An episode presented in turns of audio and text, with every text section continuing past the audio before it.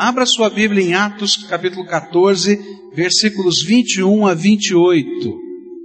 Atos 14, versículos 21 a 28, onde a palavra do Senhor nos diz assim: Eles pregaram as boas novas naquela cidade e fizeram muitos discípulos, e então voltaram para Listra, Icônio e Antioquia, fortalecendo os discípulos e encorajando-os a permanecer na fé, e dizendo: é necessário que passemos por muitas tribulações para entrarmos no reino de Deus. Paulo e Barnabé designaram-lhes presbíteros em cada igreja. Tendo orado e jejuado, eles os encomendaram ao Senhor em quem haviam confiado. E passando pela Pisídia, chegaram a Panfilha, e tendo pregado a palavra em Perge, desceram para Atália. De Atália navegaram de volta a Antioquia, onde tinham sido recomendados a graça de Deus para a missão que agora haviam completado.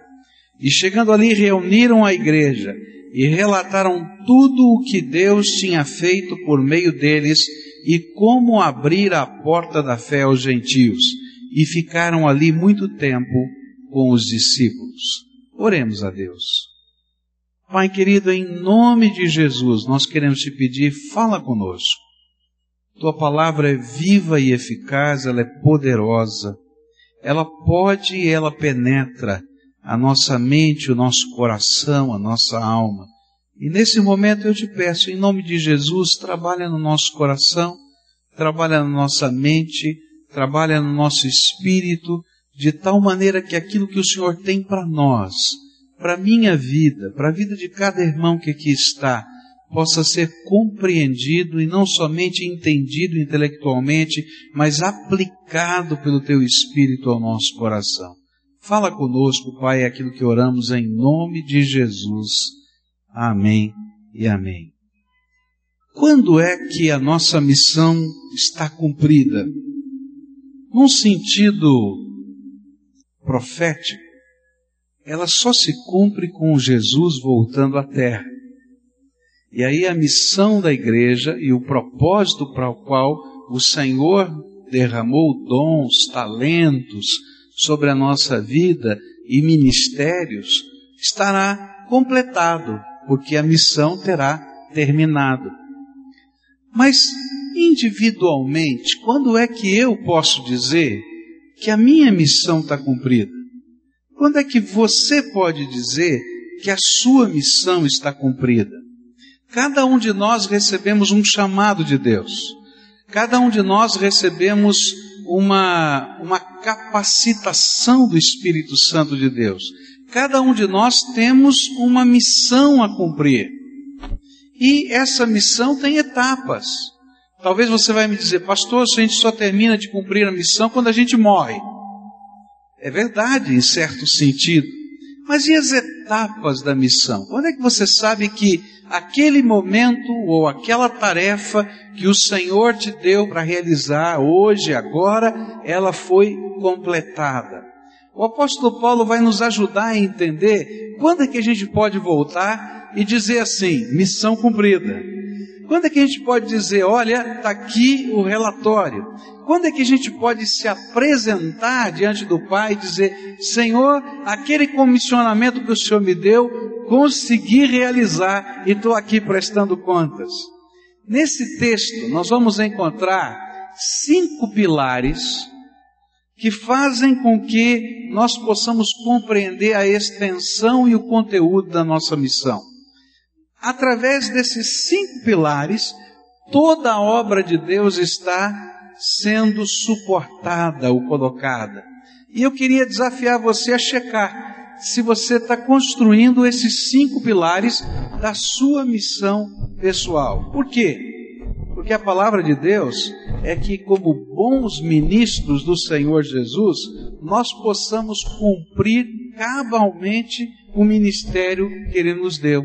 Isso está em 2 Timóteo 4, versículo 5, onde a Bíblia diz assim: Você, porém, seja moderado em tudo, suporte os sofrimentos, faça a obra de um evangelista e cumpra plenamente o seu ministério.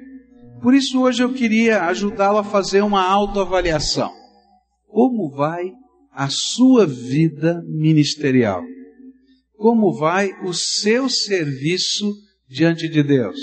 Os cinco pilares estão fazendo parte. Você pode dizer: a missão de hoje eu cumpri, Senhor. Primeiro pilar, a palavra de Deus vai nos dizer no verso 21. Eles pregaram as boas novas naquela cidade e fizeram muitos discípulos. E então voltaram para Listra, Icônio e Antioquia. O que a palavra de Deus vai nos ensinar é que o primeiro pilar da missão é nós entendermos o sentido, o propósito para que Deus tem colocado sobre nós responsabilidade.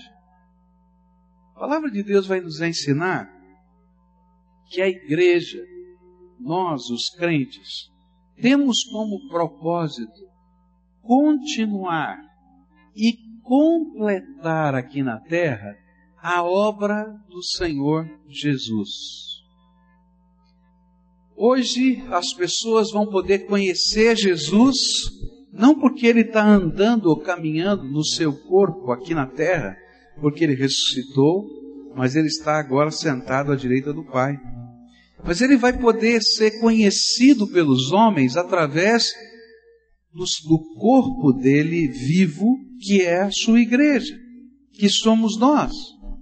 E qual era a missão de Jesus que nós precisamos completar? A Bíblia diz em João 6, versículo 29, Jesus lhes respondeu: a obra de Deus é esta, que creiais naquele que ele enviou. O propósito é que a palavra do Evangelho, que a mensagem da salvação possa chegar ao coração de todo ser humano em qualquer lugar desta terra e que essas pessoas possam conhecer o amor de Jesus, o amor de Deus, o poder redentor dele. Por isso, não importa qual o trabalho específico que tenhamos a realizar, não importa qual o dom do Espírito que recebemos, sempre o fim último de qualquer serviço no reino de Deus é cumprir a missão de Deus ajudando pessoas a crerem no Pai, na salvação providenciada pelo Filho, na consolação e na capacitação do Espírito Santo. E a sua obra pessoal só estará completada se de alguma maneira as pessoas puderem conhecer a glória e o poder salvador de Jesus através da sua vida e do seu trabalho. Às vezes nós pensamos que essa é uma tarefa para pastores e evangelistas e missionários. Outro dia eu conversava com um jovem aqui da nossa igreja. A empresa dele produz computadores. E ele então tem sido enviado com uma certa frequência à China, porque estão desenvolvendo um projeto de uma empresa chinesa aqui no Brasil. E ele então, a cada quatro, cinco meses, ele tem que ficar praticamente um mês inteiro na China. E ele estava dizendo que ficou lá a primeira vez, a segunda vez, a terceira vez, e um dia ele conversou com um rapaz, um chinês que conversava com ele em inglês, e trabalhavam juntos, e ele disse assim: Você já ouviu falar de Jesus? E aquele homem olhou para ele e disse: Quem é essa pessoa? Já era a terceira vez que aquele jovem estava na China e ele não tinha se atinado que algumas pessoas naquele grande país, com mais de um bilhão de pessoas, nunca ouviram falar do nome de Jesus. Eu não sei o que você sente, mas o que o Espírito Santo de Deus está dizendo para a gente aqui é que eu não preciso ser um pastor eu não preciso ser um missionário. Eu não preciso ser um evangelista de carreira para entender que Deus me deu dons e talentos e que eu tenho uma missão a cumprir. E que um dos pilares dessa missão é que em todo lugar, a qualquer tempo, eu possa apresentar a maior de todas as bênçãos às pessoas. E mais, queridos, talvez um jovem como aquele da China nunca mais terá outra oportunidade de poder conhecer quem é Jesus e o poder dele, a não ser aquele encontro de um mês com um funcionário de uma outra empresa que veio para trabalhar ou aprender um novo projeto junto com ele. E às vezes a gente não tem essa dimensão que algumas pessoas que estão passando pela nossa vida, elas têm uma única oportunidade. Eu carrego um peso no meu coração. Eu me lembro que alguns anos atrás me pediram para ir à UTI de um hospital e disseram, pastor, por favor, visite a fulano de tal na UTI do hospital. Eu estava com a agenda tão carregada e então disse assim: já sei o que vou fazer. Eu vou fazer o seguinte: amanhã cedo eu vou à UTI desse hospital. Eu fui na manhã seguinte na UTI do hospital. Mas quando eu cheguei naquela UTI e me identifiquei com o pastor e disse que estava ali para visitar aquela pessoa, a enfermeira disse: Infelizmente, essa pessoa veio a óbito ontem à noite e ele não está mais aqui nessa UTI. E às vezes, queridos, a gente não tem a percepção de que a nossa missão é urgente e que nós somos os escolhidos de Deus para que, através do nosso jeito de ser, pessoas possam conhecer o poder, o amor e a misericórdia de Jesus.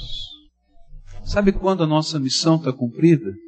Quando a gente pode, em qualquer tempo, aproveitar as oportunidades do Espírito Santo de Deus e estar anunciando a mensagem do Evangelho.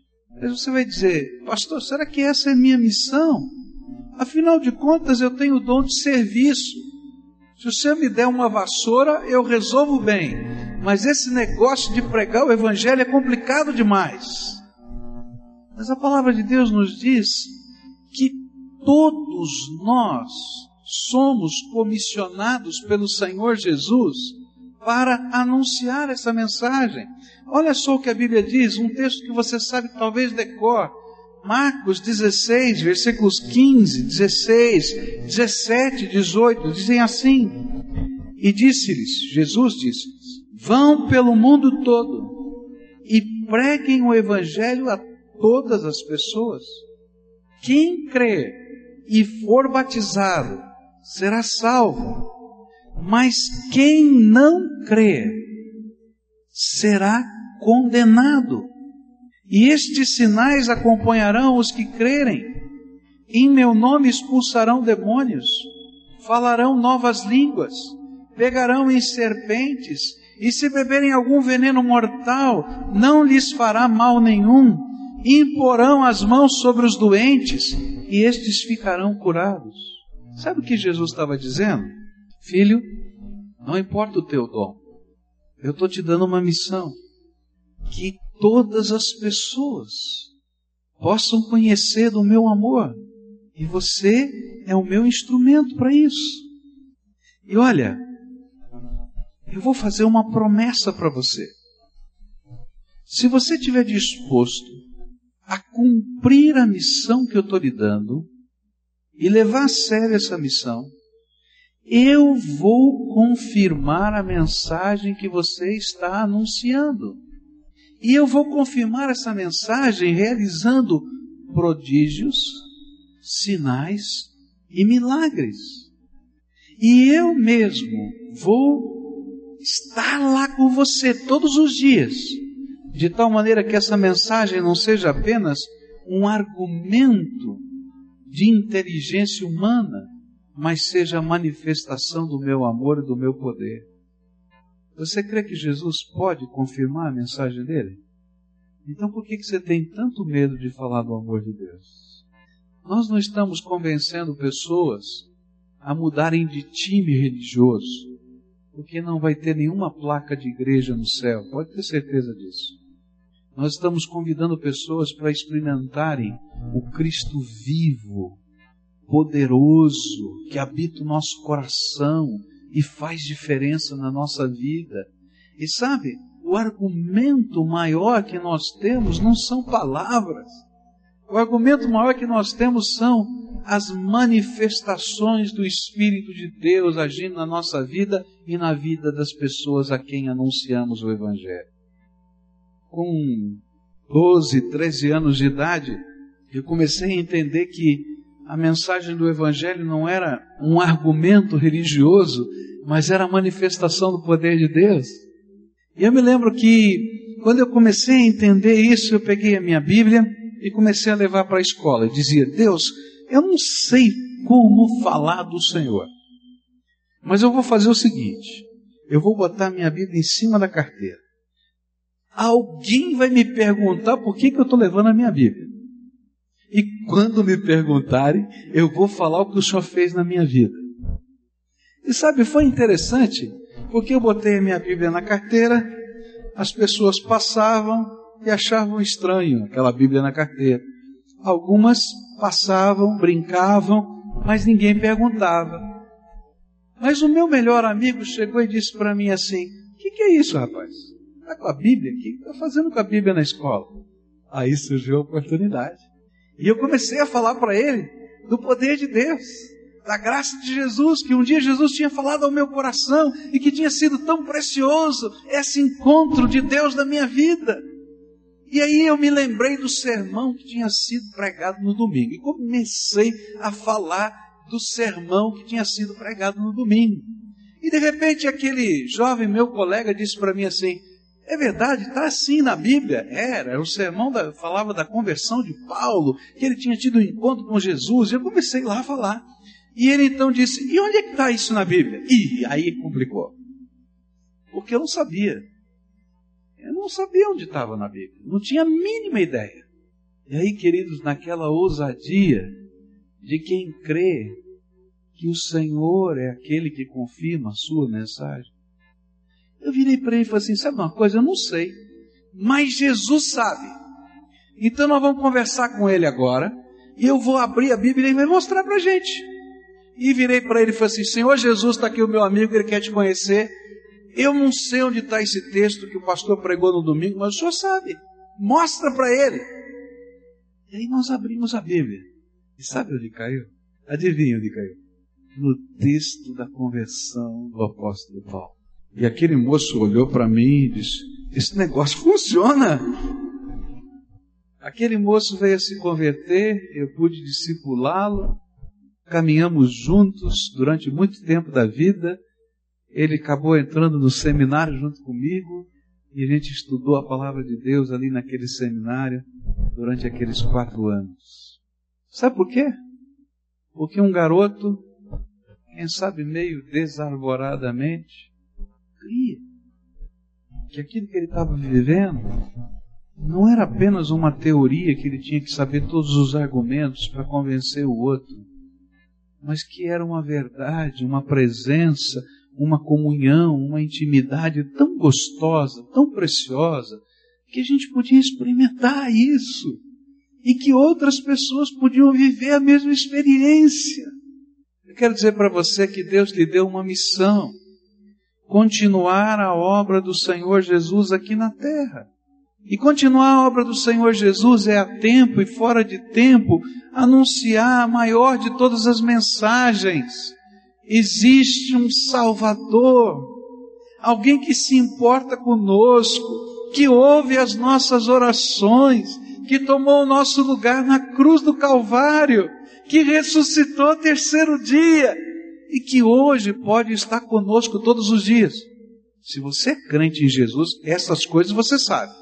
Sabe ou não sabe? Então você está pronto para evangelizar. Para começar. E sabe, quando a gente compartilha estas coisas tão simples, não como uma teoria, mas como uma expressão da nossa própria vida. sinais, prodígios e milagres de Deus vão acontecendo. Alguns meses depois, esse meu amigo me convidou para passar um fim de semana com ele e a sua família numa chácara. E aí, ele já estava todo animado. E ele disse para mim assim: Vamos fazer um culto da fogueira? Estava eu, ele e o irmão dele para fazer o culto da fogueira. Mais ninguém. O irmão mais velho. E aí a gente começou a preparar a fogueira, a gente ia ficar a noite ali orando e conversando, e começou a chover. E o irmão dele disse assim: esse negócio de culto não dá certo. E aí aquele menino que tinha visto que Jesus era poderoso, virou para o irmão dele e falou assim: Jesus é poderoso, nós vamos orar e a chuva vai parar. É um bando de maluco, né? E aí o irmão dele olhou: vai não. Você vai ver. E aí aquele menino que tinha aprendido essa mesma verdade, que Jesus está presente, que ele ouve as orações, que ele fala, que Ele é poderoso. Eu disse, Jesus, o meu irmão não te conhece. E ele não acredita que o Senhor pode parar a chuva. E a gente quer fazer um culto. Para essa chuva para a gente celebrar o Senhor. E aí eu estava morrendo de medo, dizendo, Senhor, tenha misericórdia. Olha só, que coisa tremenda. Porque a chuva parou. E o irmão dele olhava para cima e dizia, Jesus ouviu. Jesus ouviu.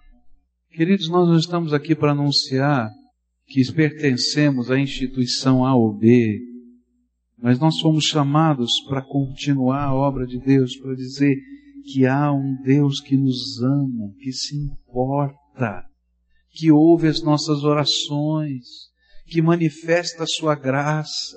E quando a gente começa a cumprir o propósito de Deus, a Bíblia promete que sinais seguirão. Ou seja, o Senhor vai confirmar a mensagem através da manifestação da sua presença viva no meio do seu povo. Por isso eu queria dizer para você, a gente só pode dizer que cumpriu a missão quando o pilar da evangelização tem sido colocado na nossa vida. Eu queria pedir para você fazer uma checagem aí no teu coração. Como é que vai esse pilar na tua vida?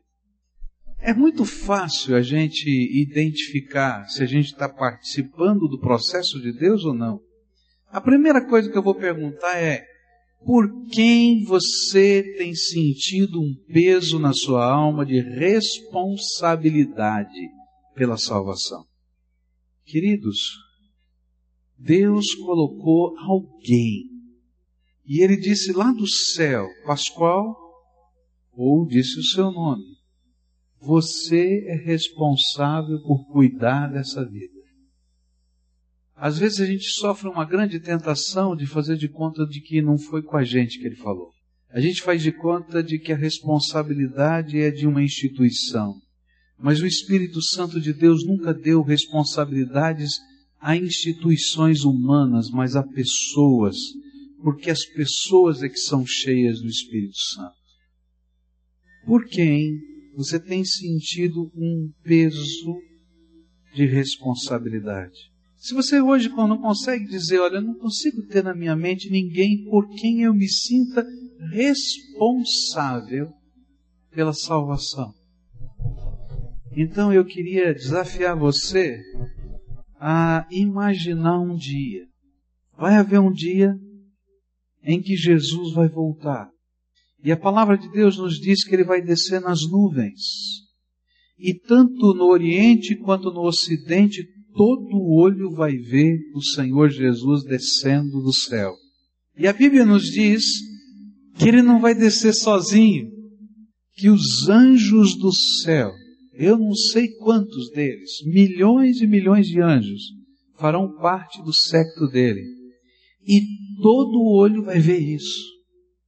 E a Bíblia diz mais: que todos aqueles que morreram com Cristo Jesus estarão com Ele nas nuvens naquele dia. E a Bíblia diz mais: que aqueles que estiverem vivos nesse dia, num piscar de olhos, serão arrebatados, levantados da terra e se encontrarão com Jesus nas nuvens. E todo mundo vai estar vendo isso. Mas os evangelhos dizem que esse dia, ainda que seja um dia de louvor, de vitória, de alegria, porque a gente vai estar subindo aos céus, vai ser o dia de maior agonia nessa terra. Porque naquele dia, os homens, as mulheres, verão e perceberão que estarão se deparando diante do juízo de Deus. E o Evangelho de Mateus nos diz que nesse dia algumas pessoas vão se esconder nas cavernas e vão dizer assim: que haja um terremoto e caiam essas pedras sobre mim, porque é tremendo o dia do Senhor. E naquele dia, algumas pessoas que você ama, algumas pessoas que você conhece, algumas pessoas que Deus te deu a responsabilidade e você nunca percebeu, não estarão. Sabe o que é pior? É que talvez você possa ouvir nesse dia alguns gritando. Isso já é uma inferência minha, não está na Bíblia, não. Por que, que você não me falou nada? Ah, eu tinha vergonha. Mas você não sabia que isso ia acontecer um dia? Você não acreditava que isso ia acontecer um dia? Então por que você não me falou nada? Estou aqui para dizer para você que há pessoas cuja única oportunidade que estão tendo passa pelas suas mãos. Há outras que não terão a única oportunidade passando pelas suas mãos, mas que não existe ninguém mais influente na face da terra para ajudá-los nesse processo de fé do que você. Há pessoas cuja sua palavra é uma palavra tão preciosa, tão importante. A sua pessoa é tão preciosa, é tão importante, que você não pode perder essa oportunidade de influenciar, dizendo você pode experimentar o poder de Deus. Eu queria dar um desafio a você. Alguns anos atrás eu falei sobre isso. Olha aí para a tua mão. E olha, o meu desafio é o seguinte: coloque um nome para cada dedo da sua mão. Escolha pessoas. E o que eu quero pedir a você é uma coisa tão simples. Coloque aqui, esse aqui é fulano, beltrano, ciclano, alguns são da família, alguns são companheiros, são amigos antigos. Comece orando por eles. É difícil orar por eles. Diga, Jesus, eu amo tanto essas pessoas. E eu queria que eles fossem abençoados com a vida eterna, com a salvação, com a bênção do poder do teu Espírito. E se eu sou o responsável por eles, dá-me graça e unção para abençoá-los. Será que é difícil demais isso? E sabe o que vai acontecer? O Senhor vai ouvir a oração, porque Deus ouve as nossas orações. E Ele vai preparar oportunidades. E um dia essa pessoa vai chegar perto de você e vai abrir o seu coração com uma coisa talvez pesada da sua alma. E você não tenha muita coisa para dizer. Mas nessa hora você, quem sabe, vai dizer assim: Olha, eu conheço alguém poderoso para abençoar a tua vida. Eu não posso fazer muita coisa, mas o que eu tenho aqui dentro do meu coração, eu quero repartir com você. Coloca a mão no ombro dessa pessoa querida e ora por ela. E pede para Jesus intervir na sua vida, para Ele abençoá-la. E queridos, o poder de Deus vai se manifestar, porque quem testifica que a mensagem que você está falando é verdadeira é Jesus através do seu Espírito Santo. A minha obrigação como pregador do Evangelho não é convencer absolutamente ninguém. Eu não tenho capacidade para convencer ninguém, queridos. Nem você. Mas cumprir minha missão é olhar para esses dedos que estão aqui, lembrar dessas pessoas, orar por elas, se responsabilizar por elas e aproveitar cada oportunidade para levar a benção de Deus. E aí os sinais de Deus vão começar a acontecer. E na medida em que eles acontecem, há uma fome espiritual, há uma fé renovada, há um sentimento tremendo. Jesus está vivo e não está morando lá longe no céu. Ele pode estar aqui com a gente, no coração da gente. E esse é o nosso papel. Você só vai poder dizer missão cumprida se o pilar da proclamação do Evangelho fizer parte da tua história de vida. Se não, naquele dia em que nós estivermos no céu, por que nós não, nós não perdemos a bênção? Deus, quando nos dá a salvação, dá eternamente. Mas nós vamos responder pela nossa responsabilidade. E ele vai dizer para a gente assim: por que, que você pegou o dom, o talento, a graça, até os milagres que eu queria fazer e enterrou no fundo do quintal da tua casa? Queridos, Jesus está vivo. Você acredita nisso? Jesus está vivo. E quem faz a obra é Jesus. Ele só quer que algumas pessoas estejam disponíveis para compartilhar a fé que tem, que Jesus está vivo, responde às orações e pode nos ensinar a viver na graça dele. Vamos orar agora pelas cinco pessoas? Vamos? Você consegue colocar nome no dedo? Tá? Sabe como é que a gente faz? A gente pega aqui o dedão. Quem é que vai ser o dedão? Lembra de alguém? Quem vai ser o indicador? Sabe? E aí toda vez que você for orar, olha para a tua mão, fulano, beltrano, ciclano, vengano. E a gente vai pedir que Deus abençoe. Oh, e vamos ser instrumentos dessa bênção.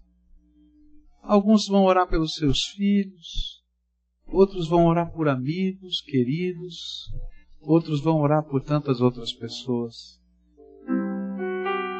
Ele quer usar a tua vida como instrumento de bênção.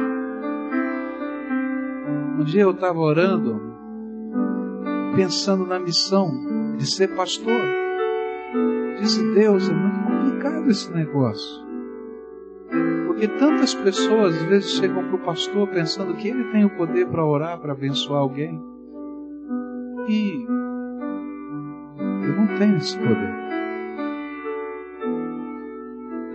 E eu dizia, Jesus, como é que funciona isso? E ele me disse assim, filho, só quero que você faça uma coisa. Você já descobriu onde está a fonte da graça e do poder? Então ajuda os outros a conhecerem a mesma fonte, para que eles se conectem nessa fonte e sejam abençoados. O que é? Pastor, ouvindo, não podia ficar calada. Final de semana passada eu queria ter aberto a minha casa para o Billy Graham entrar lá e convidar algumas pessoas, mas eu fiz um exame há 15 dias atrás, TGO, TGB, Gama, Gama é, TG, quem conhece medicina sabe, tão alterado que o médico disse está morrendo. Meu pai faleceu de problema de câncer, de pâncreas e fígado. Só que eu fiquei tão feliz que eu falei, aleluia, chegou minha hora, glória a Deus. Fiquei numa paz, numa paz. Tive quinta-feira na casa da Yara e nós ouvimos alguns corais e quando começamos a ouvir sobre o céu, deu saudade dele, sem conhecê-lo. E eu fui internada no sábado, um irmão, um casal de, daqui da igreja me levou, nós não temos carro. Quando eu estava lá em Campo Comprido, internada, eu fiquei pensando, Jesus, você falou, eu sou nutricionista, eu ensino todo mundo a comer certo. Eu como bem, você falou que, eu, que as doenças não iam me atingir. O Senhor falou, meu poder se aperfeiçoa na tua fraqueza, fique tranquila e foi descoberto um vírus que eu peguei na água. Eu tomo muita água e tomo água em todos os lugares aonde eu vou. Ando com garrafinha, um vírus muito forte. Mas enquanto eu estava ali sentada, esperando para ficar internada, começou a chover. E eu lembrei de um hino que fala muito comigo, que fala: se algum dia você vir um pingo de chuva escorrer na janela. E eu comecei a cantar. Não existe outro igual a você. E de repente, do meu lado, Daniel, um moço tão bonito, 32 anos, começou a chorar. Ele estava ali porque ele está indo. Curitiba é uma bênção, irmãos. A nossa cidade é uma cidade maravilhosa por Deus. A prefeitura tem se esforçado. e eles têm um tratamento para químicos. E aquele rapaz estava ali aguardando para ser internado, onde era o antigo Adalto Botelho, faz recuperação de viciados, de, de dependentes químicos, e ele começou a chorar. E ele começou a falar: Como que eu vou vencer? Eu perdi esposa, perdi filhos, eu estava liberto três anos e voltei. E Jesus começou a falar com ele. Só que Jesus precisa de uma boca. E a boca da Dani estava ali naquela hora. Eu me sentindo tão fraquinha, não podia, toda manchada. Mas Jesus falou. E o Daniel foi salvo e ele disse: Nunca mais eu vou esquecer o dia 8 de 11 de 2008. E do lado dele estava o Robson. Já estão aqui nos meus dedos. Robson e Daniel. E o Robson começou a chorar também. E daqui a pouco eu estava evangelizando, não sei quanto tempo Deus me usou naquele. naquela. Telegram não foi na minha casa, mas Jesus foi. E eu sou tão fraca, tão fraca, irmãos, lá de casa, mais doente. Mas o meu Jesus é o mais forte que existe. E eu só queria dizer uma coisa que eu aprendi: Deus tem interesse por pessoas. Se aonde você estiver, quando o pastor Pascoal falou para mim, irmã, vai para uma faculdade, eu queria tanto ir para um seminário, eu queria ser missionária. Para que um título se eu não faria nada com ele? Mas ser gente que toca em gente, meus irmãos, não tem coisa melhor. E foi tão gostoso, porque dentro daquele lugar, Deus fez uma obra que me deu paz. Não me importa os resultados dos exames, eu não dependo deles. Eu dependo de um Cristo que é maior do que todo o meu organismo. E mesmo ensinando as pessoas que comer bem é realmente uma bênção, e eu tenho, sou prova disso, que era para eu estar na cama 40 dias e eu não estou, porque eu fiz a minha parte, eu não estou doente porque eu abusei. Mas Jesus tem caminhos que você e eu nunca, eu não entendo nada da minha vida, mas eu creio que o amor do Pai é maior do que qualquer coisa, e se tiver gente, tem Jesus ali. E eu agradeço essa oportunidade, porque hoje eu estou muito mais forte do que ontem, só dependendo do Senhor, eu não posso depender de mim. Eu não sei nem o que eu vou fazer amanhã, mas o Senhor é lindo, maravilhoso, e por isso que eu estou aqui dando esse testemunho, que é a confirmação da palavra de hoje. Em nome de Jesus, eu vou dobrar o joelho aqui, porque eu preciso de oração. Mas Jesus é bom, maravilhoso, é o nosso amigo. Aleluia. Uh. Jesus é bom, é tremendo, não é? Olha, eu vou orar agora por você. E você vai orar pelas pessoas da tua mão. E sabe qual é a oração que eu vou fazer por você? Eu vou pedir que o Senhor Jesus te encha do Espírito Santo dele. Só isso. Se você estiver cheio do Espírito Santo, a graça de Deus vai fluir na tua vida, querido. É só isso. Você concorda com essa oração? E aí você vai orar por essas pessoas que estão aí na palma da tua mão. E você, Jesus, se essa é a minha responsabilidade, a minha missão, enche, eu vou. Eu não sei como, eu não entendo muito bem. Mas eu vou pela tua graça, Senhor Jesus, porque eu creio no teu poder. Senhor Jesus, eu estendo a minha mão, que é de carne e osso, sobre esta igreja.